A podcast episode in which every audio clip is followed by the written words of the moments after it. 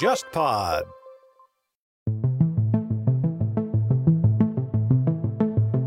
竹内亮他拍片子的角度是非常本格的那种日本 NHK 式的那种纪录片，从小人物视角。他在奥运那部片子里边选取的几个点，我还印象蛮深的。一个是在日本的一个中国人，他被选为奥运火炬手，还拍了在那个主会场外面抗议的日本人。然后别人一开始以为他是来找茬的嘛，然后互相拍，他用机器拍人家反对的人，反对的人为了取证也也用手机拍着他，反正挺有意思的。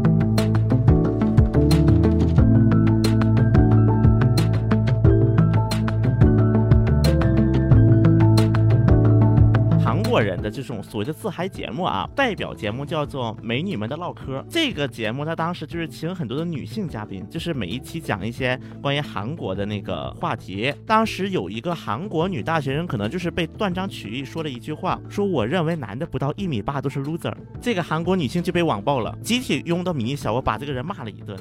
然后因为出了这个这么个大事件，所以说这个节目就没了。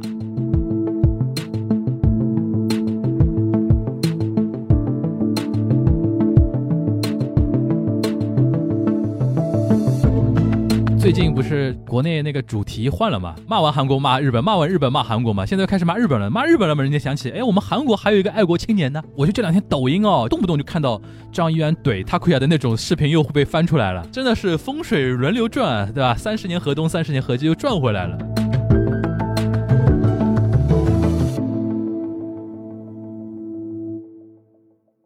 大家好，我是樊一茹。大家好，我是安青。大家好，我是陈小新。欢迎收听本周的东亚观察局啊！今天我们聊一个其实挺那个吃香的一个话题，就是聊一聊大家平时在互联网上啊看到的一些所谓的掌握了流量密码或者财富密码的人啊，对吧？现在这个说法比较流行嘛，因为大概从我们刚开始做那个东亚观察局的时候，就有人 Q 我说：“哎，你怎么看那个谁谁谁？”然后我觉得一直找不到一个合适的一个什么点。大概前段时间我看到什么流量密码、财富密码这种说法，我觉得哎，这种点蛮有意思的啊。不光是这一年多以来吧，这其实十多年以来，日韩这边有很多一些所谓的。在我们国内就是有名的一些人，对吧？然后言论场上也会出现。倒过来呢，在日本和韩国的国内也有一些中国的一些明星也好啊，名人也好啊，对吧？这些人可能在日本和韩国那边还蛮有名的。啊，我们这顺便来聊聊这个。其实这个事情的一个契机呢是什么呢？就是可能听我们那个节目久的听众啊，还记得，就是去年年底的时候，在节目里面有 cue 到过什么，我跟那个竹内亮嘛，嗯，有一个对谈嘛。那个时候正好是交通大学出版社嘛，要给那个竹内亮出本书。然后竹内亮呢，他中文说的很好，但是他比较谦虚，说啊，就是让我说可以，让我写大概不行。嗯，然后他就说，那个你们能不能帮我找一个人帮我编写一下？嗯，那因为那个出版社。找到我嘛？我说竹内亮，我有兴趣了解一下嘛，然后就接了这个事儿。接了这个事儿嘛，就等于今年的一月份第一次在南京见了他，因为他现在住在南京嘛。跟他有一个几次的一个采访，存了大概有八九个小时的录音嘛，嗯，然后最后从那些稿子里边，等于口述的东西里边，然后帮他传了这么一本书，然后这本书现在已经上市了啊，大家可以那个搜到叫竹内亮冒号镜头下的真实中国。大家如果听到这边呢，可以关注一下我们这一期的节目里边的 show note 啊，会有一个链接，就是如果大家在听节目中觉得对这本书有兴趣的话，可以通过这个链接去那个下单啊。我那天跟沙老师说，我们也要主动测试一下播客。到底能够转化成多少书？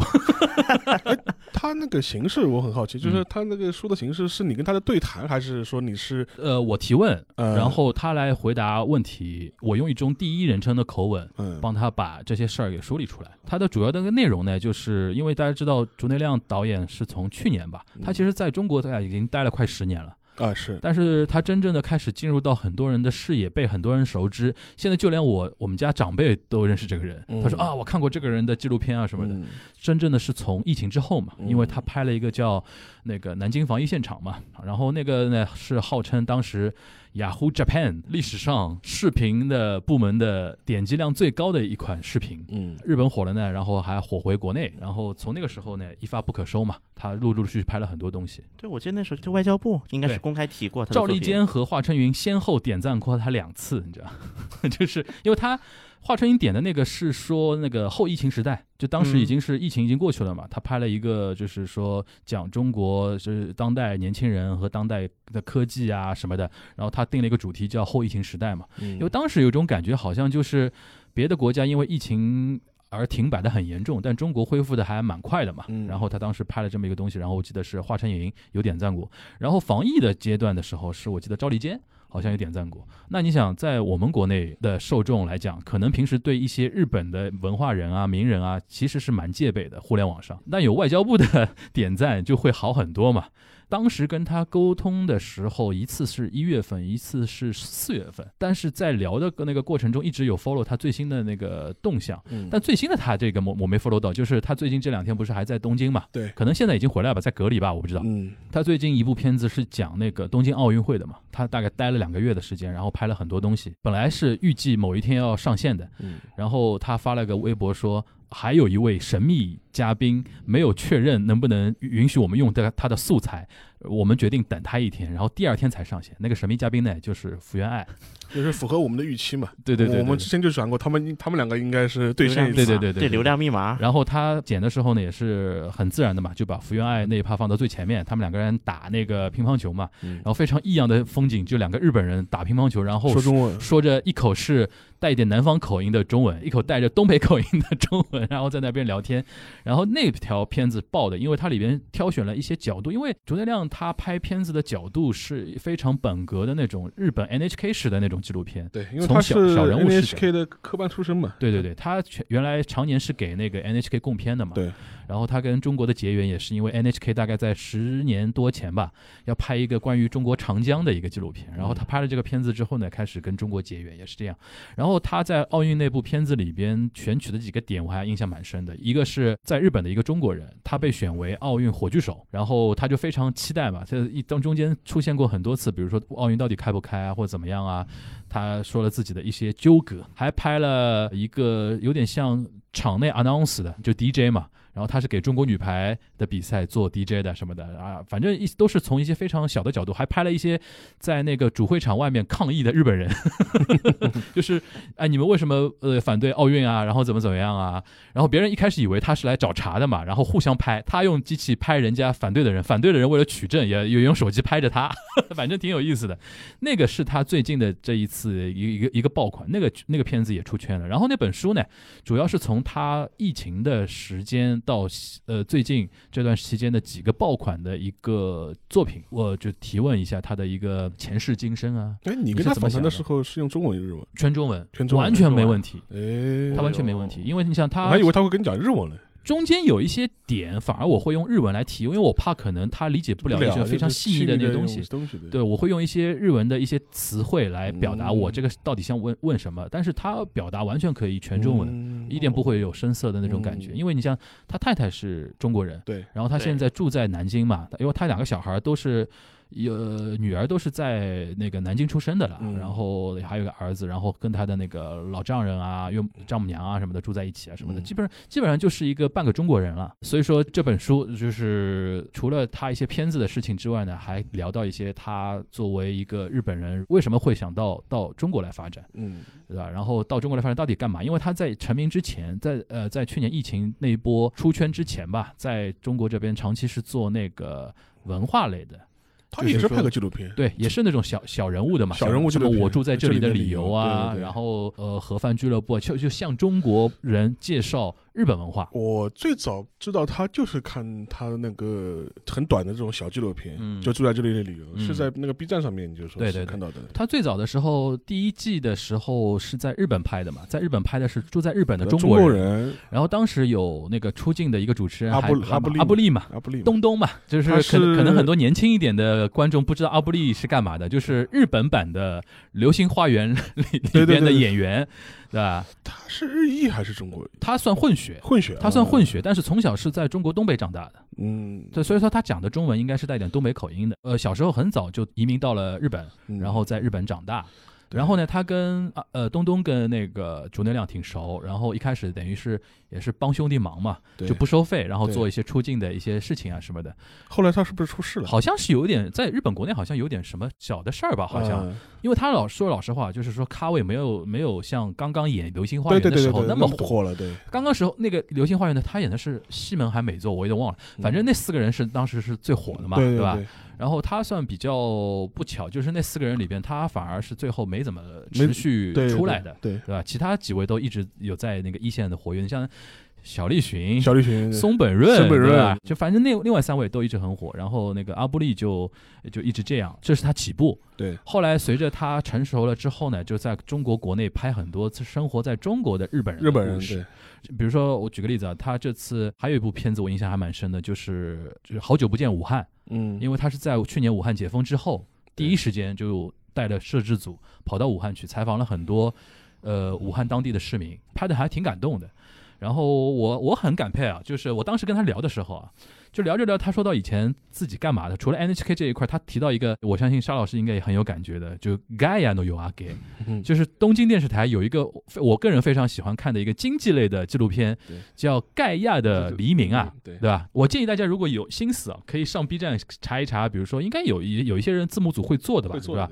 他是做那个就经济型的纪录片，这个是我们国内啊媒体很少有做这种的。我们小新因为知道嘛，原来也待，我们也在一财待过嘛。我们国内财经媒体做财经的纪录片，基本上你都能想象那个范儿，就采访一堆专家，对吧？采访一堆专家，企家然后企业家，然后聊天，然后铺一点那个数字啊什么的，就主要是铺画面，对铺画面然后上数据，对吧？对对，对然后怎么样？日本的那个 Gaia 的 y o a g 它是从故事开始的，对，对，就这个手法非常让人看着舒服。你每每看一期节目，就像一看一个 story 一样。尤其像最近这一年，日本不是各个行业几乎是各个行业都受到疫情的冲击嘛？嗯，他就从那种非常小的点，比如说，呃，社区街道的一个非常小的一个面包店，怎么突破疫情的影响，然后怎么来拍啊？然后他一说到他当年也在给 Gaia 呢有啊给供片的时候，我就哎眼睛一亮，我说哎这个我看过，他他也很惊讶，他说这个蛮小众的，你也看过，我说这个非常好看，然然后就了解他，然后他一说这个呢，我基本上能清楚他拍片的一个路子，路子然后我就跟他说：“我说，那么看来，我说你内心并不是喜欢拍那种风花雪月的文化的、娱乐的那个东西。”他说：“对，他说我就是想拍社会的，然后非常他所谓叫硬派嘛酷寒的纪录片。”他说：“但是一开始来中国没这个机会，对。我拍了也没人看。”对。他说：“现在他胆子大了，敢去拍一些那个东西，也有人找他拍。”对。比如说有些企业会主动说，哎，你来，你因为他现在受到很多人的认可嘛，对，很多人会说，哎，你来拍啊，怎么样？所以说这本书里边呢，就是这本书很小，字数不多，然后小小的一本书，但是呢，里边的一些讲述的一些东西呢，可能是大家如果对主内亮这个人有兴趣的话，嗯可以稍微看一看，非常容易看完，嗯。大概大半天，就可能能一个下午，稍微伴着一杯咖啡，就这样哈哈哈哈哈翻过去，就嗯结束了一这么一本书。好，就是再次跟大家说一下，如果大家有兴趣的话，可以关注一下我们这期的 show notes 里边的一些信息啊。说这个流量这个问题，嗯我正好想起来，就是之前我们讲节目不是提过嘛，说就是在那个北嗯京和一些听众朋友们就是有一个沟通，现场也有就是出版行业的人士，哦，是啊，对，出席的也有出版行业的人士。说明他们真的是有点想对这个播客蛮好奇的啊。对，因为本来就人不多，因为也很突然嘛，基本上前两天的微博通知的，嗯然后让大家抽时间，然后其中人最多的时间我就点了，而且因为毕竟是蹭人家喝的，不可能去个二三十个人，所以说是十个人。那么十个人当中，那么让我感觉最惊讶的两点吧，第一点就是男女比，九位女性听众加一位男性听众，跟我们上次做那个线下活动比例也差不太多，对吧？但并不是说我们男性听众对少，对，主要是大老爷们都太懒，不愿意出门，不愿意出门，不愿意出门。然后事情也挺多。第二点呢，就是出版行业的人是不少，至少有这聊两三位不。过话说回来，只能说北京真的是个文化中心嘛，文化机构工作的人也很多嘛。那么有人呢，他就是可能就是已经开始给我看了，就是他们要出的书，我也看了一下。那么其实现在我发现，就是尤其是这一年以来，国内对于就是韩国文化，尤其是韩国近现代文化的挖掘量突然变大了。那么像比如说我在现场跟大家交流，他们就跟我提，比如说有人把奉俊昊的，就是采访记，就它不是书，嗯它是个对奉俊昊的一个采访，嗯采访记弄成一本书，然后发行出来。那么这种也有。嗯那么还有的，比如说像对于一些韩国的一些比较早一点的女团，嗯那么他们写的一些回顾录拿过来出版的也有。嗯，毕竟韩国目前的文化人士可能还没出现竹内亮这种的，对，包括像福原爱这样的这个全民好感度，目前还没有挖掘出来这么一一个人物啊。对，当然，我觉得另一点啊，我说的可能稍微难听一点，嗯文化出版行业的一个内卷。导致大家只能去更多的地方去挖掘更多大家可能会看的东西，哎因为前几年其实嗯是没有人去挖掘韩国文化的这些。哦，我懂你意思，就是别的都挖完了，对吧？开始挖韩国了，对吧？对，就是内卷，应该我是有这么感想吧。你这么一说，我是有感的。上周末嘛，正好我跟沙老师参加了一场那个线下的活动，对吧？邵老师，其实我们那场活动是跟推书有关嘛？其实那本书我在现场我也说，其实那本书很小众了。虽然讲的是日本料理文化，但是也算日本料理文化里边要稍微有一点阅读门槛的一本书了，嗯，对吧？但是你反过来就可以看得出来，其实我们中国国内的出版业对于日本文化的挖掘还是相对于就是比较全的，然后相对比较深的。对，韩国现在还处于什么阶段呢？就是文娱条线。你比如说像奉俊昊啊，对像他们这种文化产品背后的一些制作人，现在可能会被国内的一些人关注到，但是目前还在这个层面。对，但是呢，它的广度不够，不像日本一样的，就是对对国内对日本出版的广度非常广。而且还有一点是在上海，其实弄日本书还是能有一些渠道的，在上海也好，国内也好。嗯，但是想弄到韩文原籍的难度就很高很高为为。这是为什么呢？我觉得这几个点吧，可能就是我在韩国也有类似的感觉，在韩国弄日文书也好弄的，像韩国的教保文库啊这些大一点的书店，它有专门的柜台，比如说一些嗯英文书、日文书，嗯你只要有它的 ISBN 代码。嗯基本上它都能给你买到，当然加多少价那是另外一码事儿了。嗯但是中文书我也很难很难弄的，基本就是个人可能再带几本这种，就这个概念哎停留、这种呢，就是我现在真的是从媒体出来之后啊，就是商业嗅觉，这个我觉得其实就是我们全小新未来的一个方向方向啊。哎，哪里有空缺你要补哪里，对吧？但是问题是我可能去，你说买书，可能这些我能做，但是嗯从反方向来看，那么我去哪里去找到想买这个书的人？那这可能又是另一个话题。呃，对，这个是另一个话题，但是我觉得是，其实我跟张老师跟私底下劝徐小新很多遍了，这个肯定是有市场的，只是说先有鸡还是先有蛋的问题。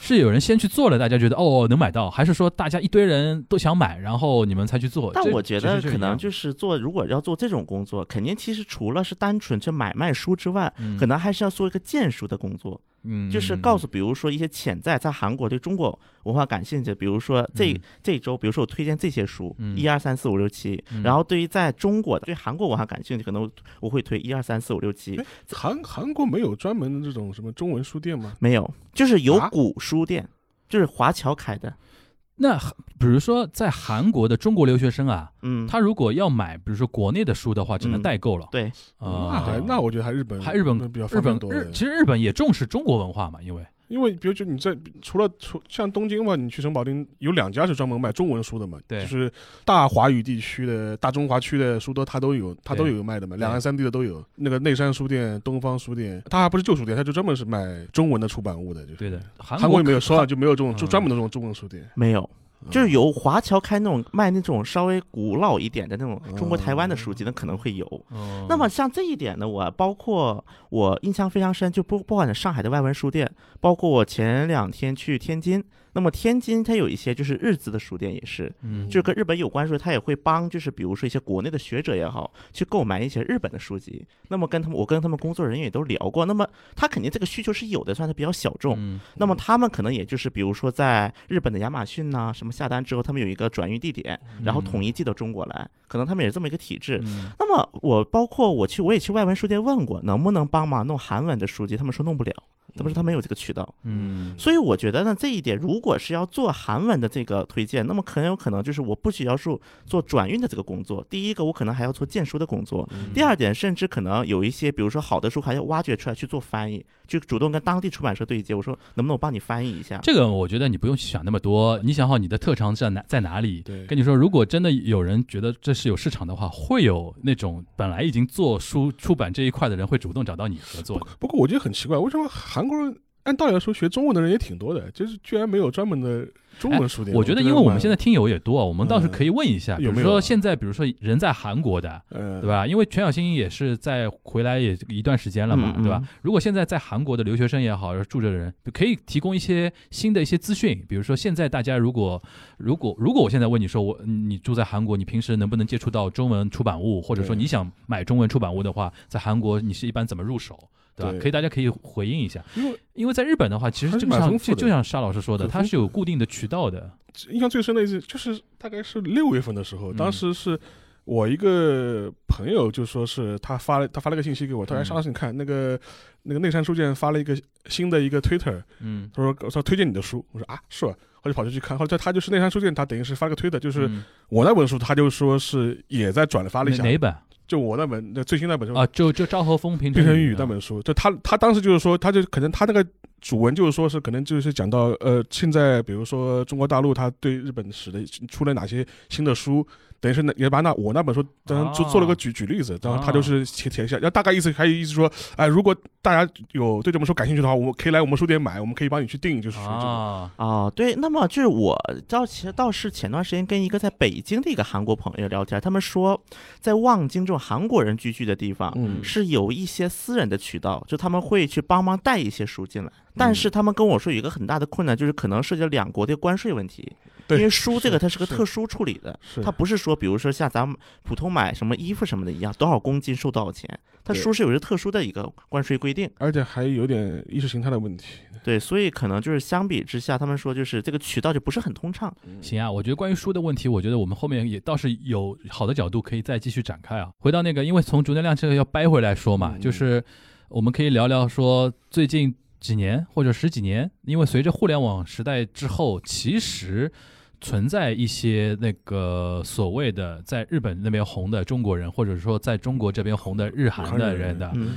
但沙老师如果提到这种人的话，你可以跟我们举举几个例子，你印象比较深的就山下智博嘛，啊。山下智博，现在他回去了，对，但但但他的定位不太一样，他是嗯等于是有点类似，网红。他类似于这种亚文化这种流行文化这种动漫文化类似，他肯定是这种。他现在在东京，然后跟哔哩哔哩关系还蛮深的，在给哔哩哔哩呃做点事儿。做做点事，对，就比如说刚才我在百度搜了三下直播，第一个出来就是哔哩哔哩。对啊对啊第一个出来就是他是哔哩他是他有点像哔哩哔哩在签约的这种对对对对然后负责在哔哩哔哩那边等于是打开一些知名度吧。对对，就他可能不是正规的员工这种关系但是是一个高度合作的 UP 主对，那那种感觉。就是但他算沙老师说的对的，就是亚文化这一块儿。那他比那个竹内亮早还要早很多的，早很多。应该他可能是一五一六年就能可能就来，他很早一一批就是在上海这边是，我也不知道他当时在上海是干嘛的，就是留学生留学留学生留学生他好像上海大学留学生，对。是啊，但是他蛮宅的嘛，对，然后反而利用自己的这套宅的那个东西，然后取得一个很好的一个身位嘛，他可能算是一个吧。嗯。还有的话，加藤加一嘛，啊，但是我不知道现在小孩子还知道这个人吗？我估计现在不可能很多我很很少帮人知道。帮，大家复习一下，就是说是而且他也不算视频时代的人了，电视时代，他是电他是视电视跟那个博客互联网那他种是电视时代的，他应该是一零年以前的时候就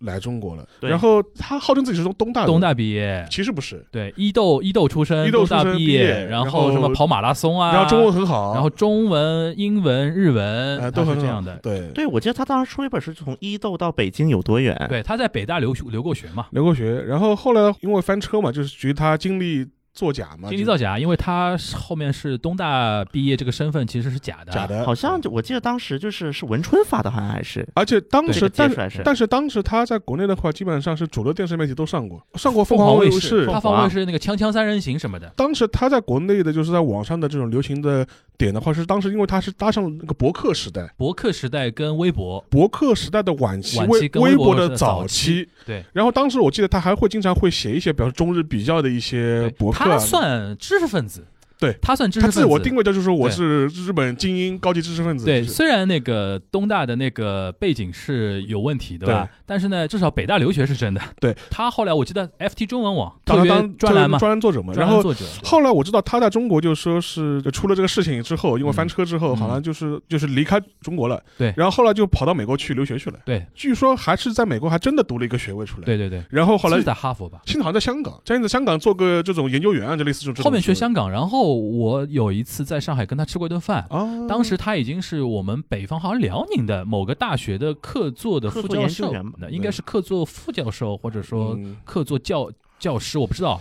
然后同时还是什么察哈尔学会的研研究员啊，对察哈尔学会也是一个很神奇、很神神奇的很神奇的机构机构。反正他的背景呢，跟山下智博那种人非常不一样不一样就是他是真的真真正正做文化研究的。他自我定位就走精英路线，对对对就完全是走。但是问题是，他自从那个东窗事发之后，就导致个结果，他就在大众媒体中就消失了。对的。顶多他就是可能作为一个学者或者知识分子形哎，象。讲到这个，邵邵老师，你是怎么看这个学学历造假这个事儿？呃，说老实话，除了加藤加一之外啊，中日之间啊，在往来于中日之间的一些媒体人里边，我看到过 N 多个嗯，会假造，比如说自己是早稻田啊、东大啊什啊么这种庆毕业，或者说说自己是在早稻田教过课，是早稻田的什么教授啊，哦或者怎么样啊？这个这个呢，我觉得你要从历史上来看，嗯你要从历史上来看，我们的常凯生、啊蒋公的学历，就其实就有军士官学校对吧？对，，他实际上就只是那个陈诚学学堂嘛，对对对对对就只是类似于这个是李敖当年扒出来过的嘛，对吧？他就是这样，他顶他顶多就是拿了一个就是类类似于这种就等于我们上海人开预备预就是预科这种类似这种，就用我们上海人平常开玩笑的话，嗯。就是在阳澄湖里洗过澡，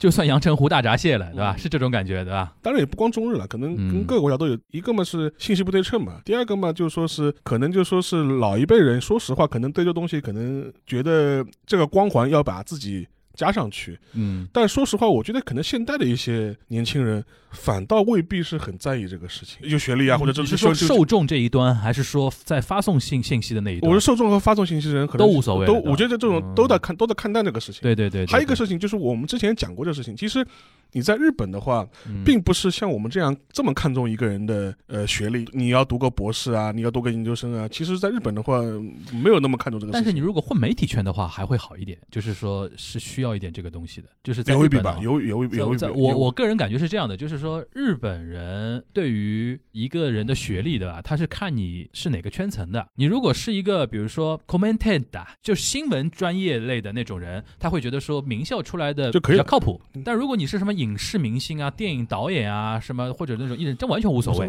看你的所谓的 gay 啊，就是那个你的所谓的异能好不好，这是一个。你看我们那个你的校友嗯村上春树早稻田中退，村上春树属于什么呢？就是早稻田要抱他的大腿，对对对，还有那个还有那个谁，对对对，这个是有。之愈合嘛，是至于是至于芥雅人。芥雅人中退，福原爱，中文系中退，全部都都都他妈中退。退。这个我说想起来，韩国当年有一个特别大的一个就是学历造假事件，嗯。叫那个申正娥是个女的，自称是那个耶鲁大学嗯。美术史学系毕业的，这个还闹出过韩国跟美国之间的一个差点成为外交问题了，这事都。嗯当时是个什么情况？这个女性呢，她本来是就是她自称无法接受首尔大学的这种定式化的教育，嗯所以去了美国。嗯然后呢，先自称在堪萨斯大学读了本科，嗯然后后来去了那个呢，就是耶鲁大学嗯读了就是硕博。然后回韩国之后呢，说去被东国大学任用了，嗯嗯嗯，就是东国大学的美术史学系应任用了。这个人呢，他比较厉害，就是在于他就是基本上可以说他的自传全是假的。然后呢，他其实就最后查下来只在堪萨斯大学的中退，啊因为他英文不行，哦所以被中退，然后后面就没有经历了。，OK，然后这个人当时就扯出来很多很多韩国的各路政经，甚至是娱乐圈都被牵出来了。就是成为一个 campaign，大家都来扒那个名人的那种学历造假。对，因为他为什么闹大？他甚至牵扯卢武铉政府的高官了，有卢武铉政府的高官嗯跟申正娥在一起。嗯，就是我记得，当时最印象最深的，韩国因为要服兵役嘛，比如说你要去应聘那个上校什么的，就是校级军官，嗯那么你必须要是比如说一定学历以上嘛嗯。当时在一期查出二十八个造假的，其中大多数人的方法都是在，因为国外的大学申办相比国内要松很多很多，你可能比如说我就随随便便我办了个大学，克莱登大学，这类似的。我刚想说那个，我们其实中国人最熟悉的一个梗就是围城嘛，围城其实很生动形象的啊。还有一个就是很多就是韩国的传教士，嗯什么在什么菲律宾呐、这种嗯东南亚办一个大学，然后给他颁个博士学位，这种也有。还有一个韩国人当时就是扒出很多造假是什么呢？比如说你说你是吉林大学毕业的，和你说你是吉林大学珠海学院毕业的，嗯本校和独立学院，当然他不要这么叫，韩国是叫比如说本校和分校嗯啊，这两个这所学校是。跟那个国内很多大学什么网络学院。啊，但是其实这个也其实也说明，其实中国跟韩国还还是还是处于一个这个学历至上的学历饥渴，对啊，学历至上的一个一个东西。这个东西呢，就是说你敢胆子大造假的话，如果不被发现，还是对你的很多事情是有帮助的帮助的，对对吧？当时比如说韩国有一些，比如说有一些校星，比如自称嗯嗯高学历校星，也日本现在也有了，东大毕业的女生，然后去做了一个什么古拉比亚 idol 啊，嗯古拉比亚什么什么的那种东西，还是有一点吧。中日韩我觉得多多少少有一点，韩国可能跟中国稍微比日本再严重一点点。我觉得韩国比中国严重。啊、那肯定，那卷卷的厉害嘛，比我们卷的更厉害。哎，那沙老师，比如说，我们再回忆一下，你觉得还有啊？就除了那个呃山下智博，还还有一个大概你你不一定熟啊，就是原来在那个湖南卫视《天天向上》主持过节目的呃石野浩二，石野浩二嘛，他不是演鬼子的吗？对对对对对，他属于在中国演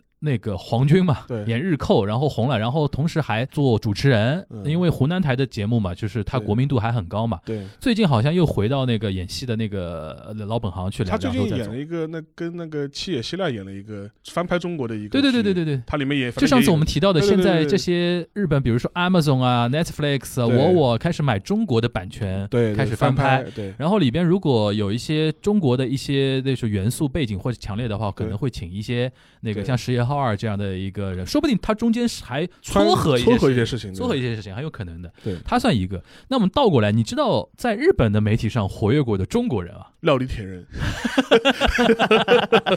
我说老实话，我在日本还经常看那种，比如说讨论的节目啊、政论的节目啊不，但说实话，很少有这种的。有的话，说实话，形象都不是太好，对的，对都是在中在日本讲中国怎么怎么怎么怎么不好，这是一种，还有一种呢，就是近乎于丑角了。视频视频对，视频大佬，你要么先跟大家介绍一下他的背景吧。一个混迹在日本媒体圈靠骂中国为生的这么一个败类也好，都可以可以说是汉汉奸败类因为你在日本看他做节目的话，作为中国人会有不适感。而且说实话，他这种骂就是完全就是属于就是为了迎合光谱最右的意义的一批人的这种这种最口味，而且是最右翼，最右翼的，一般右翼都没他骂的那么厉害，对，就是你属于看了会不舒服，生理不适，对生理不适。不对。也有一个韩国人也是这样，勾肩看呀，中文汉吴善花，对对对，就他勾就他对对肩看，吴善花跟石这种平真的两朵奇葩，真的是。好像还有一个老外吧，对的对的，但我名字我想不起来。那那个人也是的，就是就是他们三个经常就就是同一个场合，三个就是他们的背景，就是给日本极右翼的那帮老头子一种幻觉，就是然后靠辱骂自己的祖对国，对？对对对对对，而且我记得像那个吴善花现在是那个拓殖拓殖大学，拓殖大学两个大学最多嘛，拓殖大学、国士馆大学这种很多的。拓殖这个名字就是拓展殖民地的大学嘛，对吧？然后什么什么还有亚细亚大学亚学。细亚大学，这是一类的人，就是已经到沙老师嘴里说的那种汉奸败类了。还有一种呢是什么呢？就是有一些日本那种偏娱乐综艺气质的一些所谓的国民性讨论节目啊，嗯，对经常会请一些什么中国的嘉宾啊。这些嘉宾呢，有的时候在我眼里就是丑角，对，他也不说中国不好，但是呢，他在日本带带很强的口音，而且甚至有有一种表演的感觉，表演的感觉，然后带那种非常明显的口音，给日本的观众一种感觉，就是个人有点傻乎乎的。对对对对？吧？有点那个没有那种智者的那种感觉的嘛。他其实完全可以请一些比较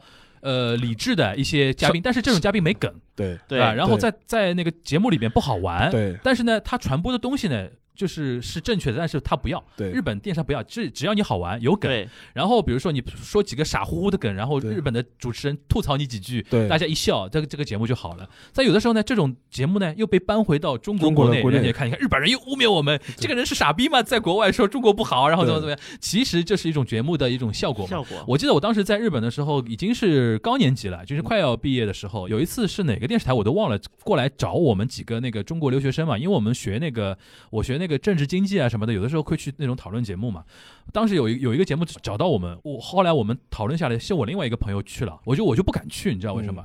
我就问一点，我说你们是哪么 host 吧？是直播的吗？嗯他说不是直播的，我们是后期剪的。我说那我不去了。对对对，我万一你剪出来断章取义，然后一放我一放上我，我这辈子完了，我不要回国了。对对，我特别怕这个。我说你哪怕后色没办法，我就就直接现场讲，对对吧？然后这个呢，后来我朋友去了，后来事后证明是我多虑了，就人家剪的还可以，对吧？但这种呢，就是你如果身为一个在日韩的嗯中国人的话，是要要长一个心眼。是的，有的时候人家媒体会利用你这个东西的，对吧？这因为个会小心。因为你拍了之后，他怎么剪怎么放，你控制不了了。对啊，而且一翻两瞪眼。如果回到国内，最最近大家都知道的，有的东西被断章取义，你两头不是人。对对你在日本，人家觉得说，哎，你怎么给中国就是一直说好话，然后怎么怎么？我废话，我中国人为什么不给中国说好话？但是呢，他一剪了之后呢，日本人会觉得说你说的不客观，对，然后回到国内呢，你说的不够客观，两对边我都不客观。那个对，反正就就就这种感觉的。我们说说韩国吧，韩国那个掌握了流量密码的人，不得不说，最近我 我最近我在抖音上发现一个哥们儿啊，他又回来了，张玉安的就是张玉案，他张玉安同志，哎，张玉安，我们先让那个呃全小新呢先介绍一下他背景啊。其实说到张玉案，其实让他出名的那个节目啊，就跟我刚才说的，就是日本也有类似的那种节目是很多的，就是现在日韩会经常做一些请老外嗯，来节目聊。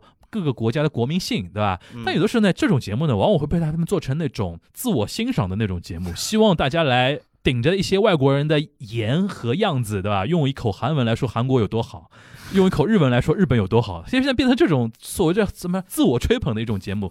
但但是呢，就是有的时候还会出一点效果嘛，对吧？对然后我们就不得不让那个呃那个全小新来给我们介绍一下昌玉案同学的，啊，他他他又他又回来了，对吧？是你有这种感觉吧？最近首先呢嗯啊，我先刚才先补充一下樊如所提到的，就是嗯这个韩国人的这种所谓的自嗨节目啊，嗯其实这是分两代的。第一代呢，代表节目叫做《美女们的唠嗑》。嗯迷尿的这苏打这个节目，它当时就是请很多的女性嘉宾，然后可能观众也是很多女性，就是每一期讲一些关于韩国的那个话题。因为首先《美女们唠嗑》这个题节目形式确实跟日本有点相似度，当然这个节目后来因为出了一件大事儿，所以被废除了。嗯这个还不是那个外国人说，是跟韩国的观众。因为刚才我提到了，在场的观众是韩国本地的大学，很多就是女大学生。然后当时有一个韩国女大学生，可能就是被也是就刚才提的断章取义说了一句话，嗯说我认为男的不到一米八都是 loser。不，我觉得这是个节目效果了。我觉得，对，但其实这个被就被网暴了呀，嗯这个韩国女性就被网爆了。韩国男性现在很敏感的，稍微这么一点也会那是零几年，零几年对对，那还零几年的更敏感了。对对对对对，而且零几年的时候，真的就是能看出它是个节目效果，嗯就是前后都剪了出，我觉得男的不到一米八都是 loser。韩国网民通过人肉扒出的是弘毅大学的学生，，OK，然后通那个时候就是赛我嗯赛我网那个时候叫，就是那个小窝迷你小窝。对就集体拥到迷你小窝，把这个人骂了一顿。，OK。然后因为出了这个这么个大事件，所以说这个节目就没了。那这个节目里边有所谓的中国人吗有叫一个叫孙瑶，他表最早比较火，他表现怎么样呢？就是，但我反而感觉他请的中国嘉宾还是比较正常的，嗯，就是没有没有所谓的那种靠博眼球博出位那种感觉，对吧还真没有。？OK，他这个节目有点是做什么效果呢？跟韩韩国的这些普通女性相比，这些外国女性反而看起来更更有特点，更像韩国吗？还是对更更理性更啊？OK，对他有点想做这种效果在里那面了。转回到那个很有名的那个都是男人的讨论节目了。那么在这个之后啊，嗯韩国各大电视台像掌握了财富密码一样，嗯收视密码一直在做类似的节目。那个是 JTBC 做的，对？对，是这样的。首先，这中间过了这么一个阶段，嗯然后呢，可能每年春节请一堆外国面孔的一些嘉宾，嗯。但可能这些外国面孔的嘉宾很多，可能比在场的韩国人在韩国活得都久。嗯嗯嗯嗯，然后说什么 Korea Dream，一口一个嗯。Korea Dream 的，韩国梦，我的妈呀！所以当时很嗯。就本来这个已经很有争议，就有点收视密码到头了，啊有点这种感觉。但是。那么在这样的一个但是在背景下，零几年的那种互联呃互联网没那么发达的情况下，这种节目我们国内也不太知道，对对吧？而且零几年的时候，韩流没有像一零年之后那么兴盛嘛，吧？对对对，确实有这个关系。零几年我记得我身边的朋友最多看看什么情书这种，对吧？而且 还是我身边看韩流的节目的人真的少。当时是我印象中，我有一个朋友看很早，他给我安利什么情书跟那个江湖东江虎东，因为什么呢？因为我那个同学他是朝鲜族的，他是去到自己东北老家看了这个节目之后，觉得蛮有意思，然后借了很多那个什么录像带啊什么的，然后还安利我们去看。就那个年代，其实国内很多，即便你有这样的人，我们都不知道，对对吧？然后到了张玉安的年代就不一样了对吧那？么我们这里说到我们的非首，这首先这个节目嗯版权被中国引进了，叫《世界青年说》的江苏卫视。对，但是做了几季，做不过湖北卫视那个非正常会议啊，还叫什么？当时是湖北卫视跟江苏卫视、正式会谈，非正式会谈，对吧？但好像这个也是有了版权。对，但当时是有个争议嘛，就是江苏卫视说我是买了版权的，正版。然后湖北卫视说我我这个也是版权合作，然后怎么怎么样。因为是这样的，嗯。这个事其实很简单，嗯。一个买的是电视版权，一个买的互联网版权。？OK，其实这么一其实很鸡两吃，韩国人也蛮聪明。的。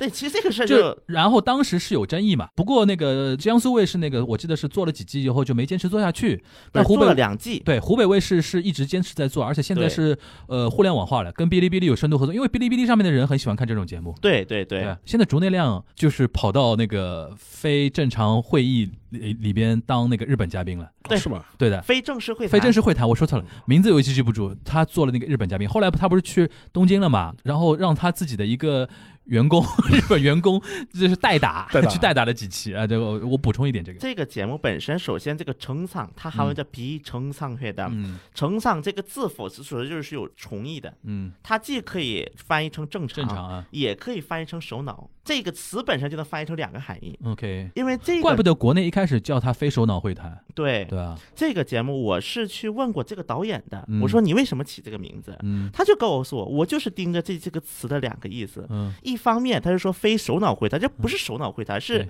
然后他这包括节目刚开始，他有一句话就就是说，虽然我们这些代表都没有从本国受到正式的委派，嗯但是用自己的嘴自称自己代表自己国家的几个青年聚在一起，对他有这么一个背景的。对对对，那么另外一个为什么非正常会谈呢？这个就是说，我们他就那个导演的意思就是说，他们在选这些角色，专门挑了一些就是有特殊点的一些人。怪咖对，啊，那么有梗的，最早包括为什么选张宇安嗯，当然我们张宇安一会儿会再详细的说。嗯导演说为什么选张，因为他说中国人很多，嗯。那么我怎么在这些人里面选出一个有节目价值的？嗯，那么当时他们说，虽然张玉安中文那个时候不是很好，他韩文那个时候一般般，对吧？不是不是，一般般，应该最差的一个，就是嘉宾刚去没多久的意思，因为他是做中文培训讲师去了，对对对，他是教中文去了，他甚至都不是去留学什么的，对，吧？他是去中文讲师去了，嗯所以说他不需要用的中文，平时嗯韩文嗯。平时生活上，所以说他这虽然韩语不是很好嗯，但是在面试的时候又要一直强调自己的民族自尊心，这个让爱国青年嘛，对这个让他导演非常印象深刻，嗯。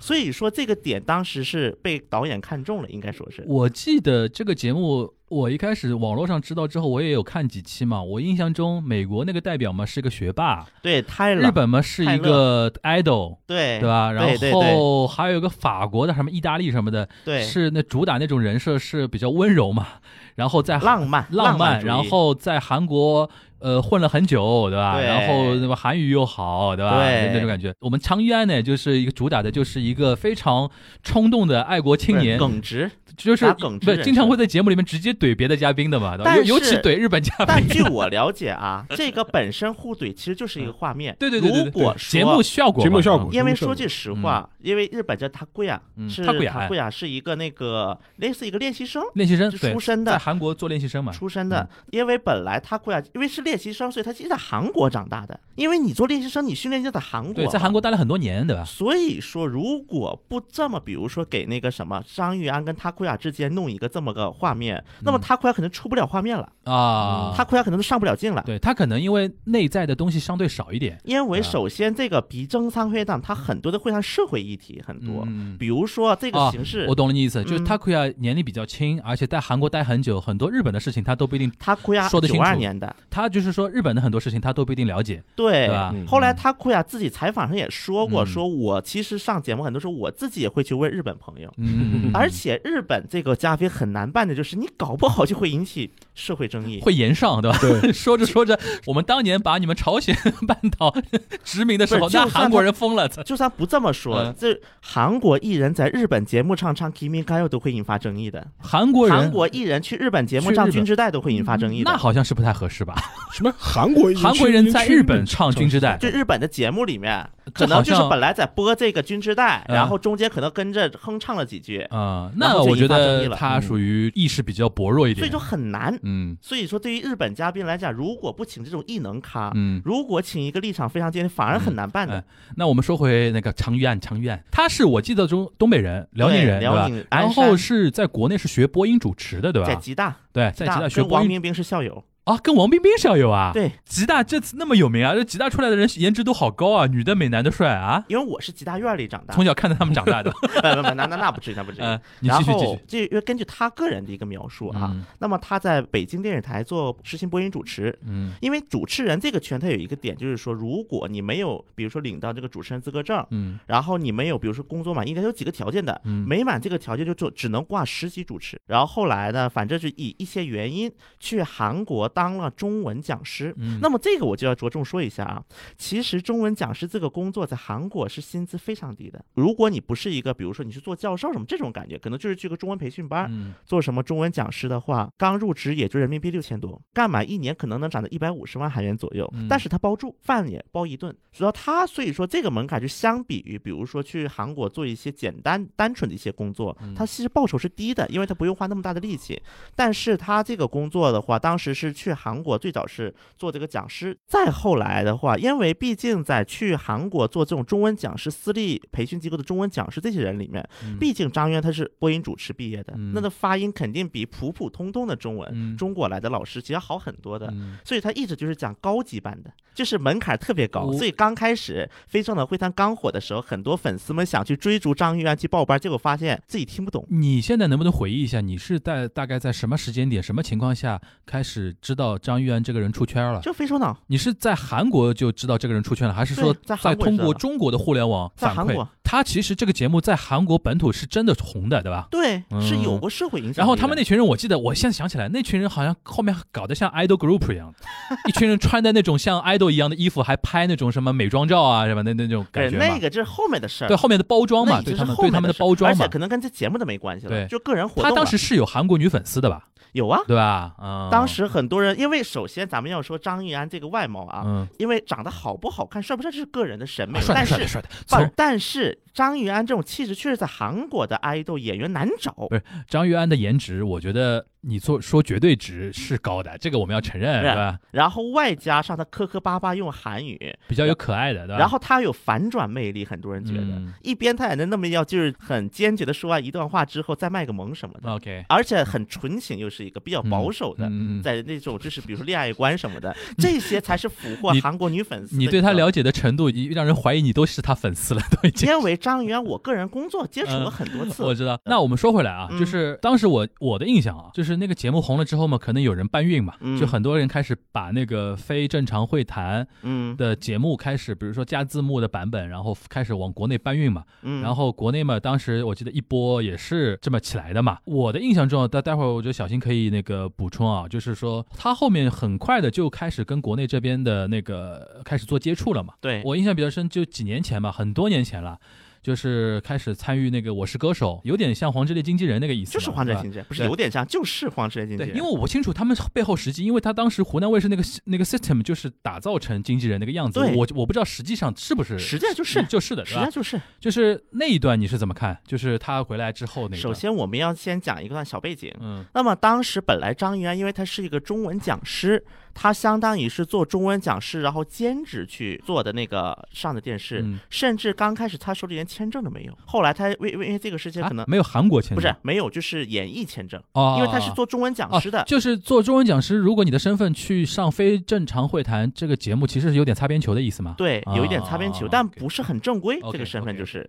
所以说，他后来为了更能够集中的去做一些电视，嗯就这块节目，嗯那么他当时就做了两件事。第一个，嗯因为他在一二三中国也教的是高级班，就是针对高考的学生的班，嗯，所以说粉丝们去追逐他门槛太高了，所以说他换了一个叫 Pagoda，就是另一个语学语学院之后，那么嗯张玉安呢，我们的张玉安同学给他报基础班，就这种大课，然后还开了网课，那么这是一方面，然后当然这个过程当中呢，他的老东家也可能又看不惯呗，嗯，就看不惯，就是老东家是指那个一二三。培培训的，一二三就可能看不惯，又闹过一段时间。还有一个事儿呢，就是他签了 SM，那个时候不只是 SM 用，不少公司去想和张玉安签。嗯因为众所周知，在那一段时间是在韩国活动的中国 idol 最多的一个时期。先是虽然说我们已经不能提了，那个吴某某可以提啊，我觉得可以啊提啊，，就那个吴某某，还有鹿晗，嗯 OK，前面还有宋茜，再往后一点，像什么那个周杰琼啊、嗯，程潇啊，这些当然都在韩国这一段时间内那个时候是最最多的最。热闹的一段时间，对吧？，对，当然虽然可能公司培养他们，最后还是想往中国推，嗯但是他们在韩国也不是没有粉丝的。，OK，也有，在这样的一个背景下，我觉得当时可能很多公司想尝试拿张玉安做个试水，嗯比如说把他我们在韩国再培养培养他，然后让他出圈儿回这中国，那么他的效果会怎么样？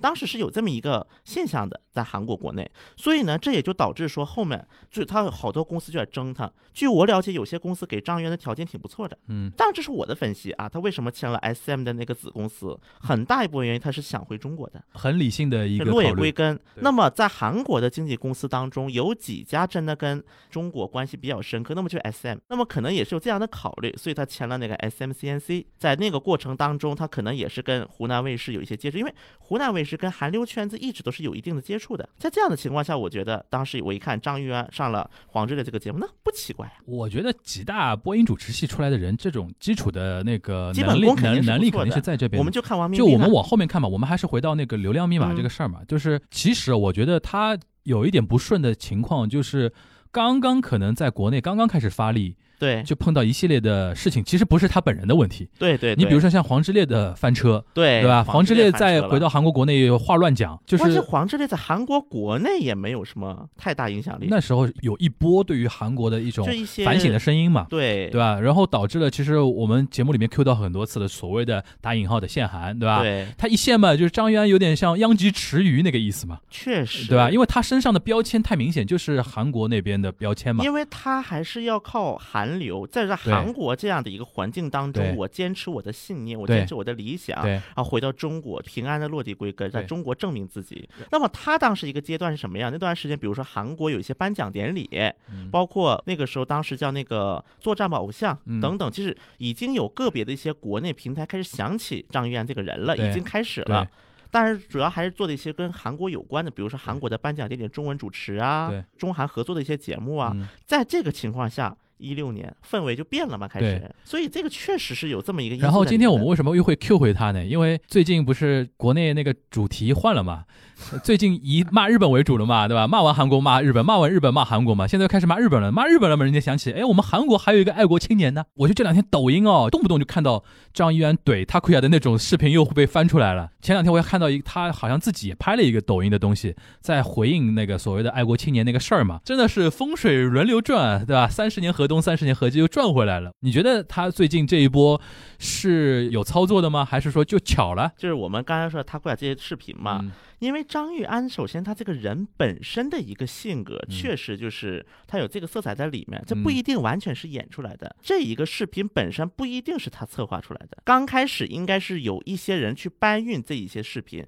在这个基础之上，这其实包括我们所说的后面的所谓的一些就是流量密码，这都是后期的事情了。嗯但刚开始，因为我记得张一安发过一个微博的说，哎，我为什么突然火了？这是什么时候八月十七号。啊？就他自己也感受到了，对吧？然后后面才是刚才说你提到的，就是那个啊、这个我承认，就是说拍抖音，中国互联网嘛，就是谁火，有的时候也说不清楚。而你就像去年丁真怎么火了，就莫名其妙的就火了而且我们再往前回忆一下，嗯其实张雨安在国内还火过一次，嗯当然那个时候不是大火，就是小火，就有点嗯波澜。嗯也是非首脑会谈嗯。接张宇安班的那个中国籍嘉宾的一些言论引发了争议，对，就是两相比较之下嘛。而且张宇安本人也是对这个表了态。但你觉得这一波火是能帮助他，就是再进一步转型，又重重归国内吗？当然，首先我们要说，在这个火之前呢，他已经在湖南卫视上过一档节目，叫《闪光的记忆》，嗯。是关于县里那个建党的，建党百周年的。啊那等于是他本来已经开始往重心也要往国内在转了。对，所以说他首先他个人肯定是对国内是有想法的。嗯而且湖南卫视算是他的在中国的一个，就是因为毕竟在中国是靠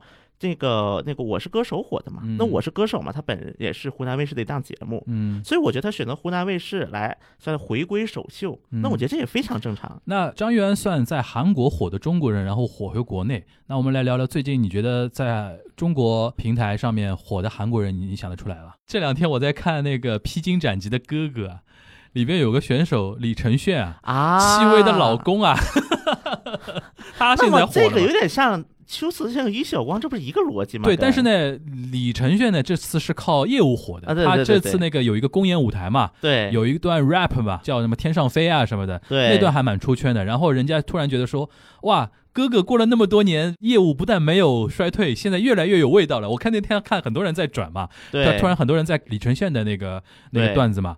流火的八月之后，现在我们韩国艺人现在是不是有点要迎来那种小春天的那个意思啦？首先，我觉得国民好感度在里面，就是本来最早张娜拉是有望的到福原爱这个角色的，对，所以说在日本比如运动员嘛，嗯。那么在韩国可能就是艺人，嗯。但是后来张娜拉因为嗯。各种各样的一些原因，嗯，最后导致在国内没有办法继续活动了。嗯，然后后面反正就是秋瓷炫和于晓光嘛，嗯这是秋瓷炫在国内的好感度高。对那么下一个可能就是李承铉，可能会有一些，但这种是艺人，这是有个特性。这么一说，有的时候真的是风水轮流转。然后那个最后，我突然想到一件事儿，就是邵老师，你觉得我们今天聊半天那种所谓的流量密码，你觉得对于日韩在中国的日韩人来说，要具有怎么样的一种标签，会让它成为所谓的流量密码？说中国好话呗。对对对，说中国好话是一方面。我突然想到一个什么话题啊，就是其实我经常跟在上海这边生活的那些日本日本朋友在聊天啊，我说你们这个 community 好低调，在全世界来讲都是这样的嘛。对韩国人呢？你觉得这韩国韩国的在上海大概有多少人？这个小小心知道。现在撤了不是四万人吧，还是啊三万人？你觉得韩国的人的那个群体，他们在上海是是跟日本人的群体比，你觉得也算低调，还是说算还相对比较活跃的？我觉得至少在中国社会的嗯角度来讲，肯定跟韩国在比如说在美国的侨胞啊、嗯这些比，肯定是低调很多了，已经是。嗯，就是在中国社会可以说没有存在感，就是甚至在北京的韩侨都不是这个样子。咱不要说什么国外了，嗯，就是感觉想接触他们的信息都很难。那你的生认知中，比如说在媒体里边工作的那种韩裔的人有吗？包括传统媒体或者自媒体啊，包括那种新媒体平台，有那种就是面向韩国人的，或者说韩介绍韩文韩国文化为主的那种平台吗？因为你像竹内亮，他现在是个自是个自媒体嘛，他算那个日本就是外国人在中国做的自媒体里边，他算那个号算做的蛮大的了，对对吧？是社会影响，就是像类似于。这这样的东西，就韩国人有有做吗？然后在韩国国内引起一些关注的有那么我知道，第一个、嗯有个别几个人，嗯我这在尝试，比如说抖音、B 嗯站在尝试做这个事情，我是知道有几个。嗯但说的真的到主，站在别说到主内量这个级别了，嗯就是第一步是在中国国内的嗯影响力可能还都欠缺一些，嗯更别说在本国了。嗯，因为做这种工作的人，他肯定第一步是要在中国有了一定的成绩之后，嗯。本国才开始会讨论他，说嗯。啊，他竟然这么火了。嗯。就比如说那个秋瓷炫，嗯。首先秋瓷炫他可能在韩国国内，他虽然有一定地位，但也算不上是话题度很高的一个人，确实。嗯，但是他在中国火了，他跟于晓光在一起了，他在中国火了，好感度增加了，反而在韩国国内开始有人讨论他了，什么大陆的女王啊，那韩国人就喜韩国人欢媒体就下标题也蛮狠的，对，就等等等等，包括张娜拉不也是吗？在很多在韩国韩国人眼里，张娜拉可能就是一个情怀，你说大陆的。但是在中国火你了。像大陆女王，我就想到当时日本媒体说张继科帝国的猛虎，对吧？帝国的凶虎，对吧？六边形战士，对吧？就是那那个说马龙是六边形战士就是这个。逻辑很像，其嗯实日本的韩国取标题，而且我觉得还有一个问题是什么呢？因为这其实也是个民间交流的一环嘛，嗯，在一个新的一个这样的一个嗯节点之下，嗯，我觉得首先中国和韩国双边对这个考虑的就很少。我就为什么会提这个话题啊？就前两天我突然在朋友圈里面看到一个日本朋友，他是住在上海，他本人是一个设计师出身嘛，嗯他突然放了几张照片，是他不跟后来我打听了才知道，他跟一个插画师朋友，也是个日本人，在上海一起，他们创办了一个 free paper，你可以理解为免费杂志嘛。他是做什么的？上海本地的文化和一些休闲娱乐的一些东西的介绍，嗯，然后纯粹是他们，因为他们本人是学艺术出身的嘛，纯粹是那种艺术向的那种 free paper 那个东西。哎，我就很好奇，我说你们为什么会想做这种东西？他们就说对于上海这个城市本身的文化的一个高度的一个认同嘛，然后想说未来用这种 free paper 的形式，在比如说通过 Twitter 啊或者 Instagram 上面的发了之后。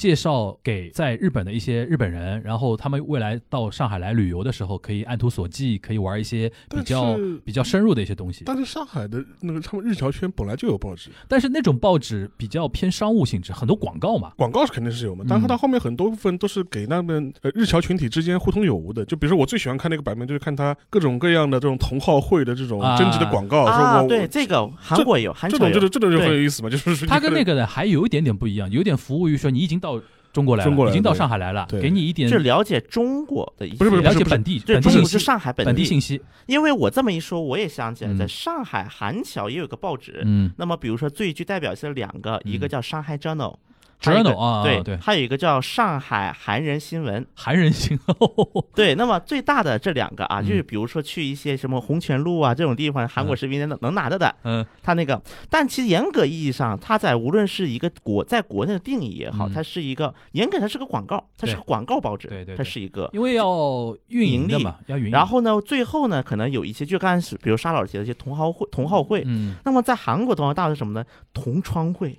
大多数都是，嗯比如说高丽大学、上海同窗会，什么延世大学同窗会这种的会很多。对。就是然后在里面可能有一些简单的一些国内的一些这种本地的，比如说在韩国人的一些组织之外呢，就我比较看重，就是说他们这些 community 能不能不能在在地发出一些自己的一些声音，然后呢，做对为两国的一个民间的一个草根交流，发挥一些影响吧。因为的确，你像现在，因为大家的那个关系都挺敏感的嘛，但是呢，互相之间的其实交往人员交往其实很密集嘛。你知道，在韩国、在日本都有很多中国人，然后在中国有很多韩国人和日本人嘛，对吧？大家互相发出自己的声音，也是其实其实也挺重要的了。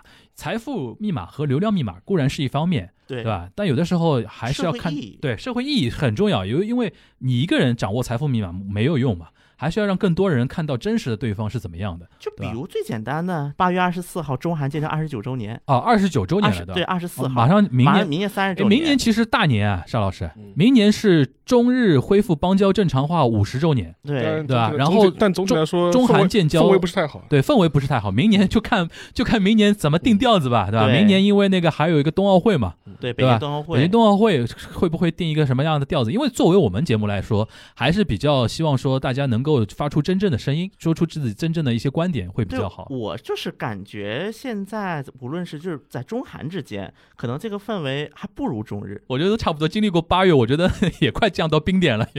但不是，我觉得交流的一种就是大家对于对方的一个知晓程度，，因为我比较了解日本，我觉得可能韩国好一点。你因为比较了解韩国，觉得日本可能好一点。其实 大家都差不太多比。如说，我们就看一些，包括一些资料也好，嗯包括一些文书也好，嗯从一些文书上也好，包括从一些视频这样也好，我觉得在韩国、中韩之间没有像竹内亮这样的角色，没有能够撑起这个大梁的人。